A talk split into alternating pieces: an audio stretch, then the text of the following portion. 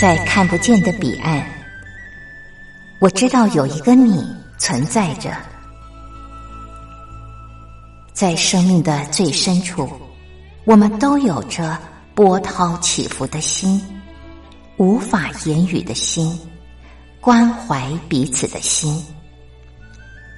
就在此刻，让我们敞开心，真心相遇、相知、相惜。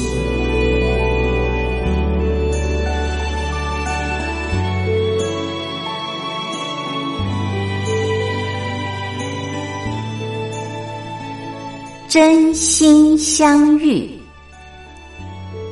于红制作主持。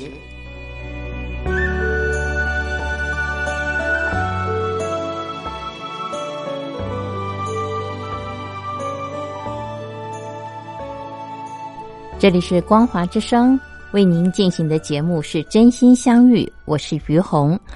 嗯，最近啊，我有一群朋友，他们刚刚去印度。呃，瑜伽这呃这个学院学习回来哦，哇！听他们在分享的时候，真是让我瞠目结舌。这因为他们去到这个呃印度瑜伽学院的学习啊，跟我们一般人所想象的瑜伽啊有很大的落差啊，所以叫印度的瑜伽学院哦，它是一个学院啊。嗯，我们印象中的印度瑜伽呢，就是打呃，除了打坐之外，就是还有练瑜伽的一些动作嘛啊。但是在印度瑜伽学院的学习呢，除了基础的身体锻炼之外哦，就是我们所了解的做一些瑜伽动作之外。事实上呢，你还要去参加一些瑜伽哲学、解剖学、阿育吠陀，还有梵文等等的讲座。然后你同时还要学习梵唱、调息法、静坐，呃，以及一般人较为陌生的洁净法。哎呀，这听了以后呢，真是让我大开眼界啊！那大陆呢，我知道，嗯。最近也有一些朋友，嗯，对于瑜伽的学习是蛮热烈的。然后我在上心理学课程的时候，也有碰到一些瑜伽的老师啊。呃，说实在，我觉得好像喜欢瑜伽的人和练瑜伽的人，基本上你会觉得他有一点点跟别人不一样的地方，那叫做氛围吗？呃，就是他的穿着或他的谈吐啊，就是会让你好像觉得，嗯，他好像，嗯，用什么形容词来形容呢？就是在山里面有修行的感觉。我现在只能这样说。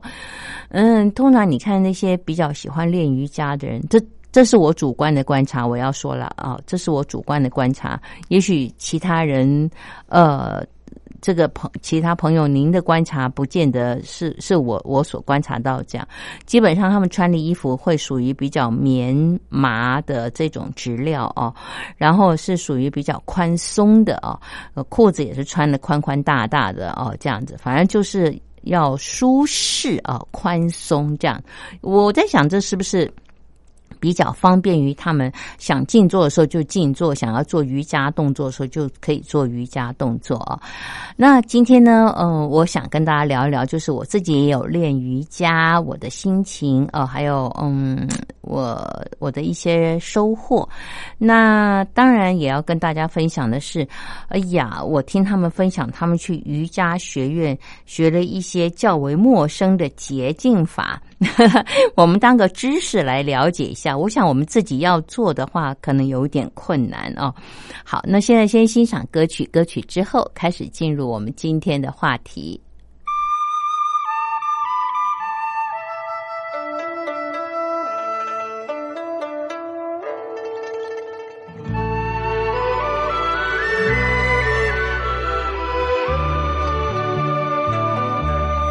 我张开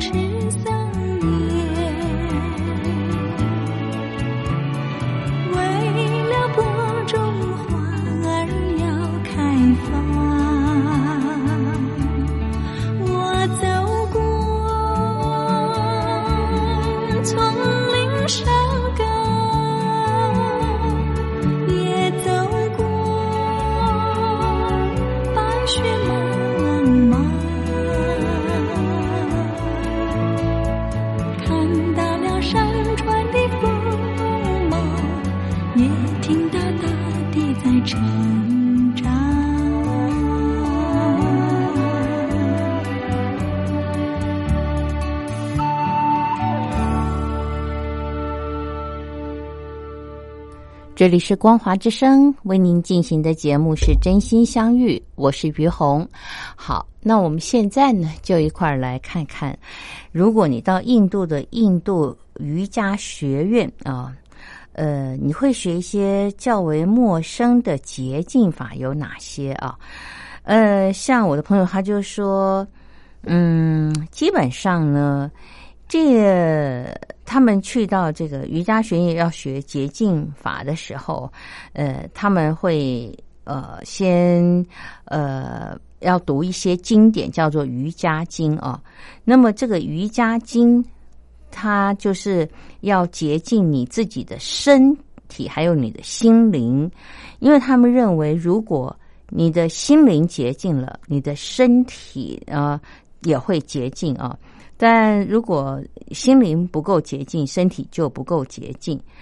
但是，呃，有一些大师呢，他们呃修行到某个程度以后呢，已经可以感应到自己的体内有一些毒素啊没有排出去，那他们就觉得说这会干扰到呃瑜伽的静坐啊，所以呢，他们就开发出来的这些捷径法。那呃。这些捷径呢，呃，它可以透过身体的捷径之后呢，让我们的心念也能够从比较粗钝的状态转为比较细微，而达到身心灵的平衡发展。那比方说，他说那个捷径法，我讲我讲个几种，让听众朋友们了解一下哦，很特别哦。就是说，首先第一个呢，就是鼻通道捷径法，就是啊，他用那个呃。呃，一一线啊，呃，就是用这个棉绳啊。那呃，以前是用棉绳的，那现在呢，就是用橡皮管啊，从这个鼻孔左边的鼻孔塞进去，呃，或者右边都可以了，反正你找一个鼻孔，慢慢的深入之后呢，你知道这个塑胶皮管最后是从咽喉拉出来啊，他说这样子可以洁净这个鼻子的黏液啊。那还有一种呢，因因为像这样的一种方式，很多人会受不了。你你想鼻子插一根这个塑胶橡皮管进去，这这是很难受的一件事哎。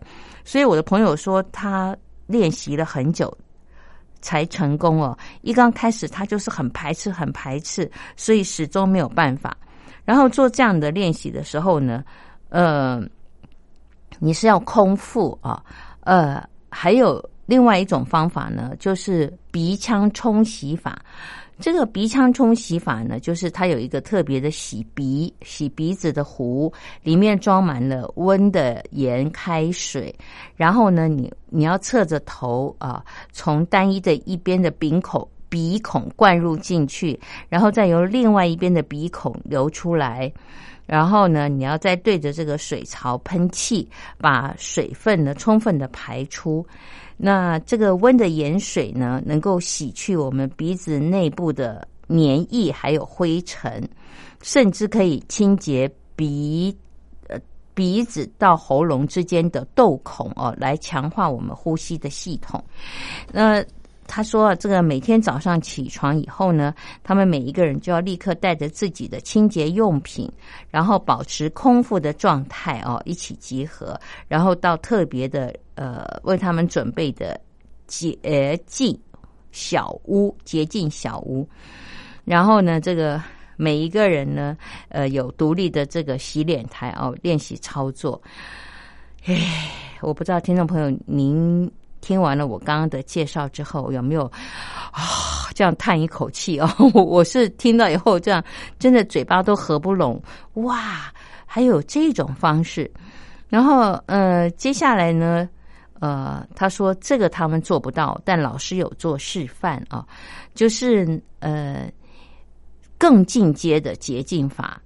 呃，要把那个长条状的白色纱布慢慢的吞进肚子里，然后再进行滚胃法，胃就是呃五脏六腑那个胃啊，然后呃接下来呢，这个再按摩一下你的内脏器官啊，呃这样子的一种做法呢，嗯，是可以把这个。呃，我们胃里面的那些黏液呀，还有一些可能囤积的什么脏东西一起带出来哦。那我的朋友说，他们当时看到的时候呢，所有的人呢，呃，都跟我一样瞠目结舌，吓死了。他说，最可呃可怕让他们呃。觉得呃难以置信的，就是老师在吞那个白色纱布的时候，哈，好像在吃饭啊，不是像我们想象的这么恐怖。嗯，接下来呢，他说，呃，完成了洁净之后啊，大家开始要进入教室，跟随瑜伽大师练习调息法。所谓的调息，他讲的不是呼吸哦，而是要调息那一股维持我们活着的生命能量。那他的这个调息的意思是要把我们生命的能量扩而充之。嗯，那这个扩而充之呢，之后呢，就可以让我们生命的动能呃开始呃展开，而且借由这个。意守哦，就是用你的意念来守住你的呼吸，之后进入禅定的境界。那他说，呃，这个调息法呢，也有一些不同的方法。比方说，有一种叫做两鼻孔交替呼吸法哦。那这种呼吸法呢，它能够平衡右脉和左脉的能量。所谓的右脉又叫做太阳脉，它是使我们能够充满活力的、创意的，而且精神充沛。那左脉呢，又称之为月亮脉，可以让我们拥有沉静的、内敛的一种心灵品质。那如果我们又能够学习结合左脉和右脉的能量，使它回到中脉的话呢？哦，那我们就可以获得更深层的宁静啊。嗯，经过这样的练习，呃，据说了，我的朋友说可以消除忧郁的情绪和思维，然后让你呃可以回到平静的内在哦，更能够从容的面对日常生活的挑战。嗯，这个我知道很多打坐的人哦，虽然他们可能不是练习什么左脉右脉，好像也有这样的效果。那我自己啊，曾经有过一个经验，呃，我曾经打坐很长一段时间，我自己觉得进入一种更深沉的呃静坐的时候，人真的可以来到一种非常祥和、宁静、喜悦的状态哦。嗯，当你进入那个状态的时候，其实你是不想离开的，你会很想待在那个情境当中。嗯，我不知道听众朋友您有没有呃在打坐的时候进入这样的状态，呃，那真的是一种很美好的感觉。呃，我自己在呃长期静坐的时候，能够进入那样的状态，其实机会不多，但是有过哦，所以还蛮嗯印象深刻的。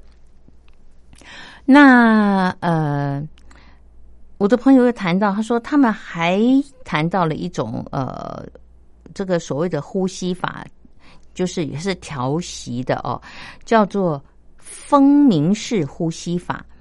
呃，这种风鸣式呼吸法法呢，它可以安定情绪、放松身心。怎么操作呢？就是大家在课堂当中一起模仿蜜蜂飞翔、震动翅膀时候所发出的嗡的声音啊，然后持续数分钟之后呢，呃，你的这个混乱的思绪就会。抛到九霄云外，呃，而且能够呃安坐殿上，如如不动，呼吸也会开始变得深沉安稳许多。我知道这也是类似一种嗯平定你的这个思绪的一种方法。那呃，我学过一种方法呢，听众朋友您可以试试看啊。但是试的时候呢，你需要找一个。嗯，比较不会影响别人的地方，呃，这称之为乱语哦。就是呢，嗯，你找一个空间，然后你就随便乱讲话，怎么的，就就像我这样子哦，你你就随便这样子讲，那你想大声啊，怎么样都可以哦，呃。你可以试试看，就是当你突然间这样，你真的不知道你在讲什么。可是，一阵这样乱语之后，你停下来的时候，哎，突然间你的思绪就好像，嗯，突然间好像怎么讲，就是没了，没了，就有一段空白，让你觉得呃很清静啊。它不是宁静，是嗯，你突然间觉得，嗯，头脑的思绪怎么没有那么复杂了？不在那边快转啊。那嗯，这也是一种安定身心的方法。哎呀，总而言之，言而总之，我觉得我们平常人的这个呃生活太过忙碌啊，想的事情太多，所以呢，身心要安定呢，也变成一件嗯可遇而不可求的事情。呃，常常你的头脑想要安定。呃，或者是你的心想要安定的时候呢，可是思绪呢，就是在那边乱飞啊，呃，所以呃，像练瑜伽这样的一种方式或者打坐呢，其实对我们的身心都是有帮助的。呃，接下来呢，呃，我想我们先欣赏一首歌曲，歌曲之后再和大伙儿继续的聊。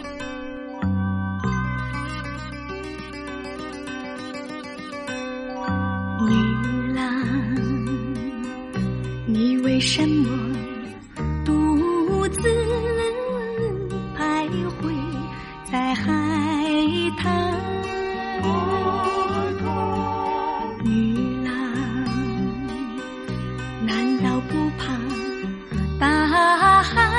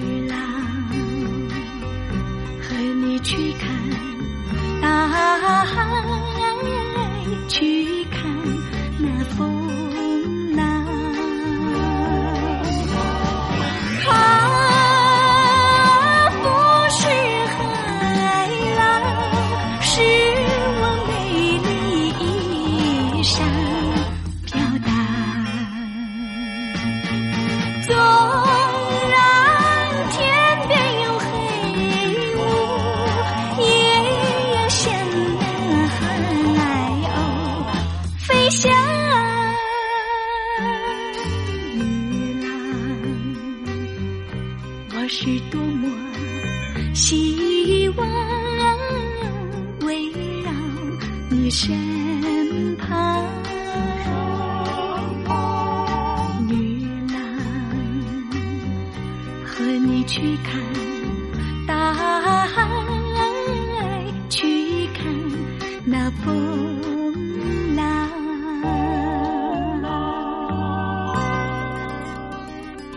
这里是光华之声为您进行的节目是真心相遇，我是于红。刚刚跟朋友们聊的是，呃，我的朋友他去印度的瑜伽学院，呃，去学习的一些呃方法，还有他的经验体悟啊，呃，真的蛮多，很让人呃惊讶的。那么，嗯，接下来我自己想要跟大家分享一些我自己练瑜伽的一些心情哦，还有心得。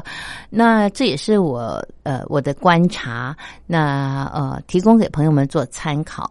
我觉得练瑜伽哦，它很好，可是好像不是适合每一个人。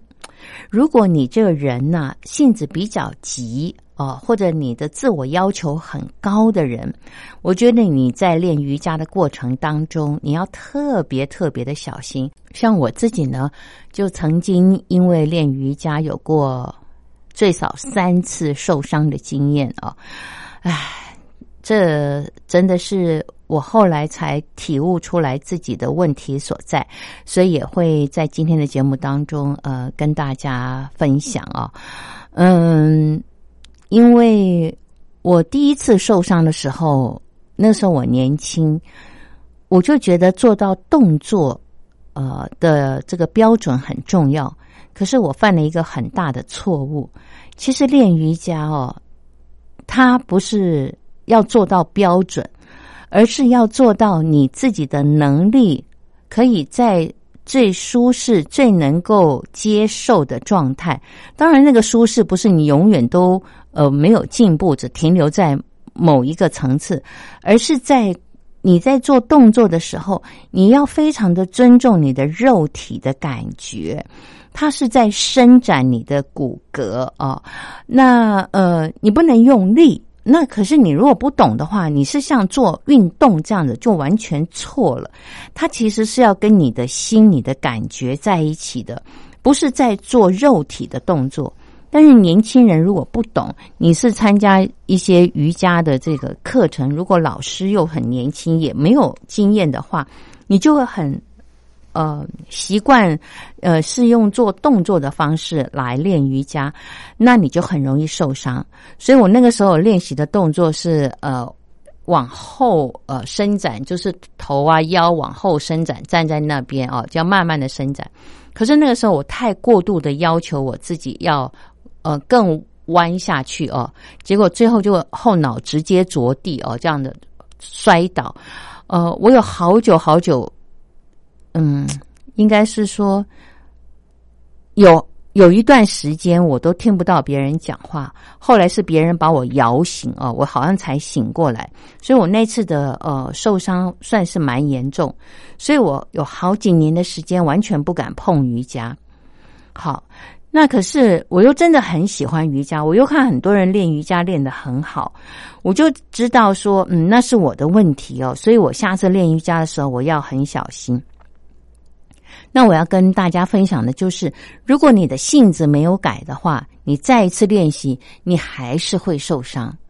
那我那个时候虽然我知道要小心，但是因为我在呃要求自己这个部分呢，我又犯了同样的错误。这次是手受伤啊，因为老师在教动作的时候，我旁边的学长姐他们都嗯是老生，所以做那个动作的时候，他们做的轻而易举。那我也以为这个动作我做起来应该不是那么的困难，你知道吧？哎，真叫了不自爱。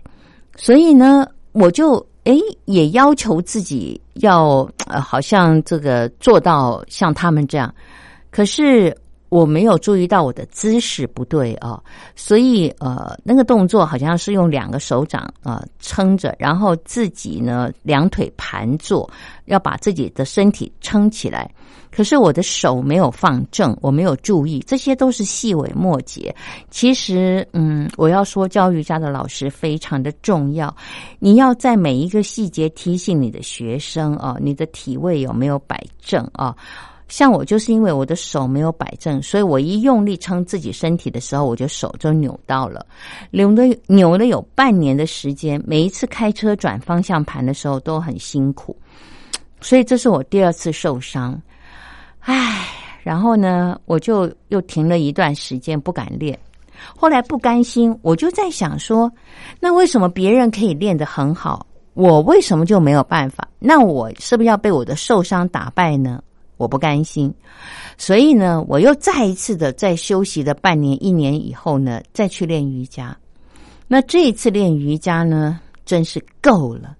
我的髋骨受伤了，那个动作就跟劈腿有关。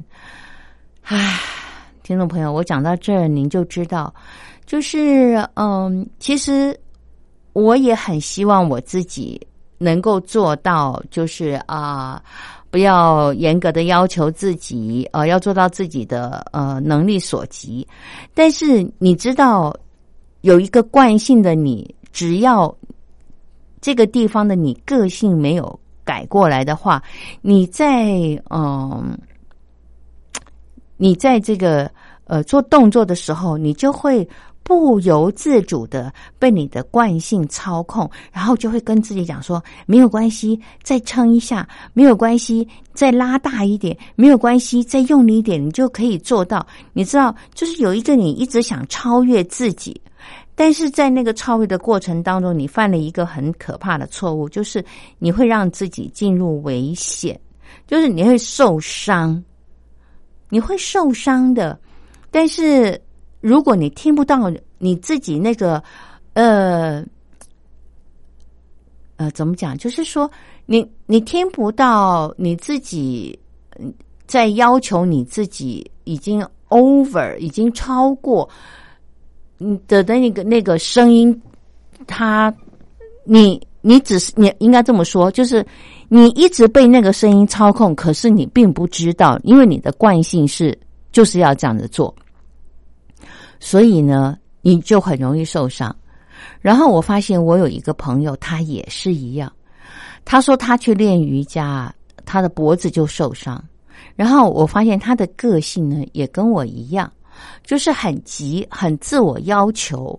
那他就说瑜伽是一个很危险的动作，很危险的事情。我说不不不，我说其实啊，这跟个性有关。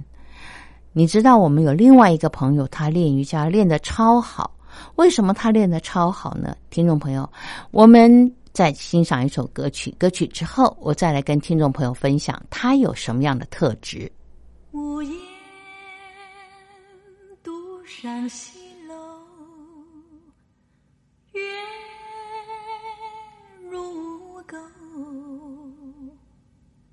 寂寞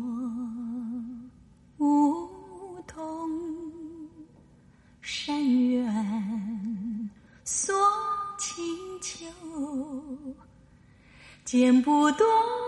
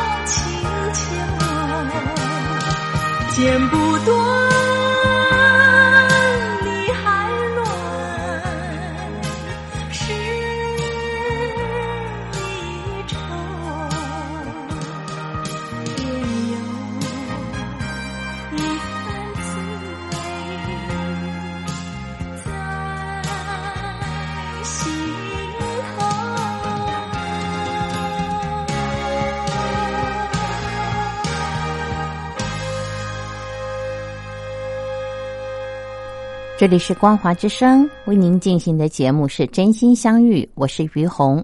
好，现在我来跟听众朋友分享，我有一个朋友，他练瑜伽练得真好，不像我受伤了好几次。哈，他的特质是怎么样呢？他平常就是一个非常轻松，呃，就是 我要怎么讲？就是他没有什么特别的企图心啊。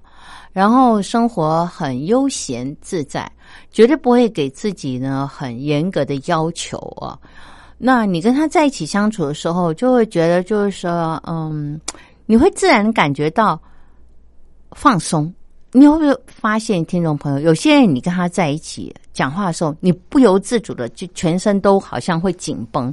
他讲话速度很快，然后神情很严肃，嗯，甚至嗯，他会让你觉得。呃，很紧绷哦，唉，讲到这儿呢，就让我想到，其实在，在呃好几十年，讲起来应该三十年前，那个时候，呃，我有一个心理学的老师呢，他就这样形容我，他说那个时候我请他来电台上课哦，然后上完课，我们通常都会请老师吃饭，那个时候老师就跟他讲说，呃，不是跟他讲，跟我讲，跟我说。不是啦，哎，我是怎么了？我该吃药了，是不是？老师说那个时候他心里就在想，哎呀，希望等一下上完课以后呢，嗯，这于红不要请我吃饭。那这是他后来跟我讲的。我说为什么老师你当时会这样讲？他说因为当时你非常的紧绷，嗯，你说话的时候呢，就是皱着眉头，然后。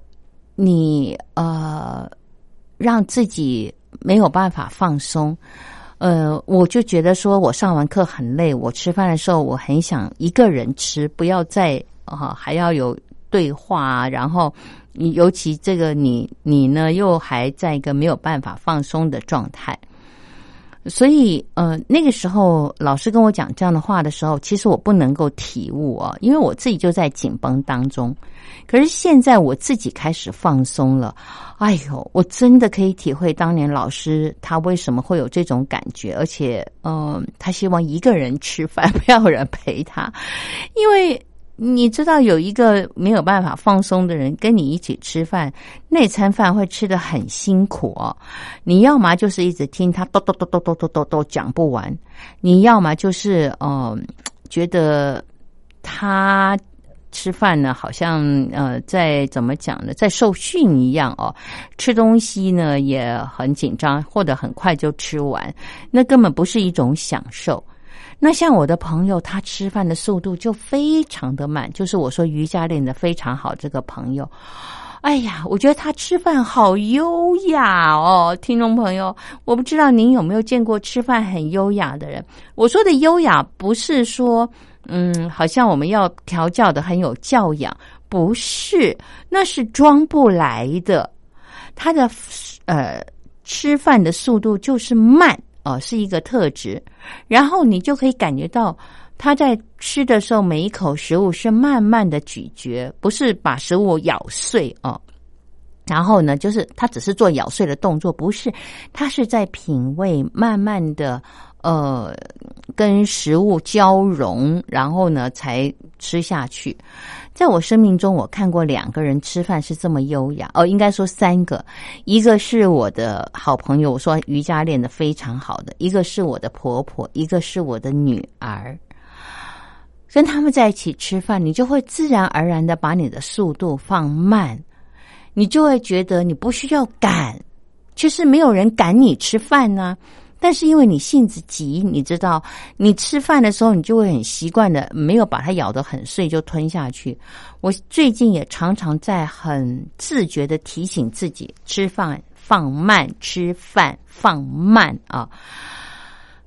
听众朋友，不知道您吃饭的时候是不是也能够放慢速度啊？呃，这是一件非常重要的事情，我们一起努力。那我要讲的就是，我这个练瑜伽练得非常好的朋友，他就是可以这样优雅的把他的速度、把他的感觉放在。每一件事上，你看他吃饭是优雅的，练瑜伽也练得非常的优雅。这种个性的人练瑜伽就从来不可能受伤。所以当他听到我练瑜伽受伤的时候，他整个人愣住了。他说：“你怎么会让自己受伤呢？练瑜伽是跟自己在一起，是要很尊重自己身体的感觉。你怎么会这么？”不尊重你自己，而是这样强迫你自己呢？他讲的这些话，每一句都打在我的心里。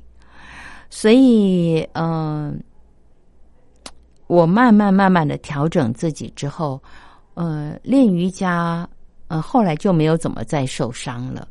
但是我吃饭的速度还是。放的不够慢，还是放的不够慢？但是我已经知道，我现在跟很多人吃饭的时候呢，很多人是呃吃的比我快，然后我觉得 我很紧张，我都会跟他们说：“哎，对不起哦，我吃饭比较慢，请给我时间，让我慢慢的吃。”哦，好，听众朋友，我们聊到这呢，再听一首歌，歌曲之后再继续的聊。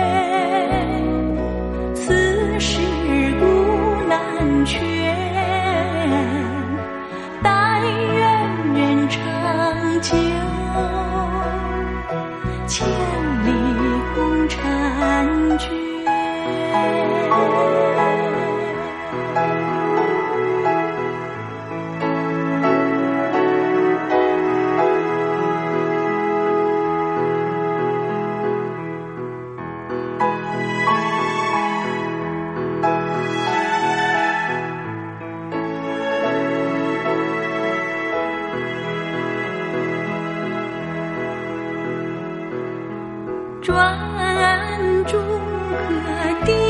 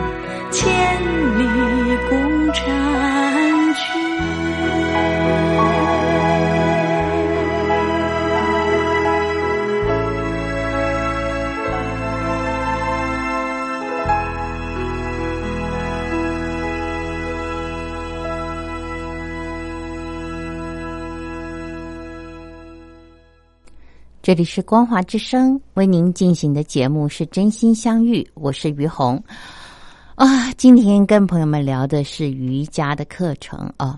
那事实上，我觉得，嗯，瑜伽它虽然是一种呃呃，要怎么讲，身心灵的一种一种可以净化、帮助我们静心的。呃，课程也好，或者是学派也好，呃，但最重要的是，我们要掌握到瑜伽的精髓哦。我觉得是那个精髓，它就是慢，然后是跟你自己的身心灵在一起，你要不停的感觉你自己的状态，你才能够在练瑜伽的过程当中。呃，不要说达到境界吧，最起码你不会受伤，然后你可以从中呃去了解你自己是生活在紧张里面而不自知呢，还是嗯，你可以享受在一种轻松慢活、悠闲的状态。呃，我觉得。如果有机会，您去练练瑜伽，它是可以帮助你检测自己的。我真的觉得现代的人实在身心灵都很忙碌，所以有很多人呢，呃，身体生病了，或者心理生病了。像最近我有个很好的朋友，他自己本身是心灵课程的老师，但是呢，他的忧郁症发作了。那我就在想，他为什么会忧郁症发作？嗯，我我没有机会去真正的问他核心的问题，但是我看到一个现象，就是呃，我觉得他也是一个在呃生活和工作当中不停要求自己的人，没有办法放松啊。呃，因为他是喜欢运动的人啊。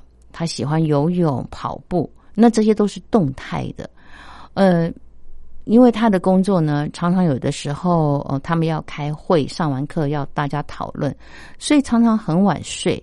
但第二天早上呢，他又差不多六点钟就起床，他有习惯这样的运动，这是一个很好的纪律和自我要求。但是，我觉得我们的身体没有被尊重，因为他一直这样被操练。没有好好的休息放松，呃，再加上嗯，经常的开会，然后也会有一些要求嘛，对不对哦？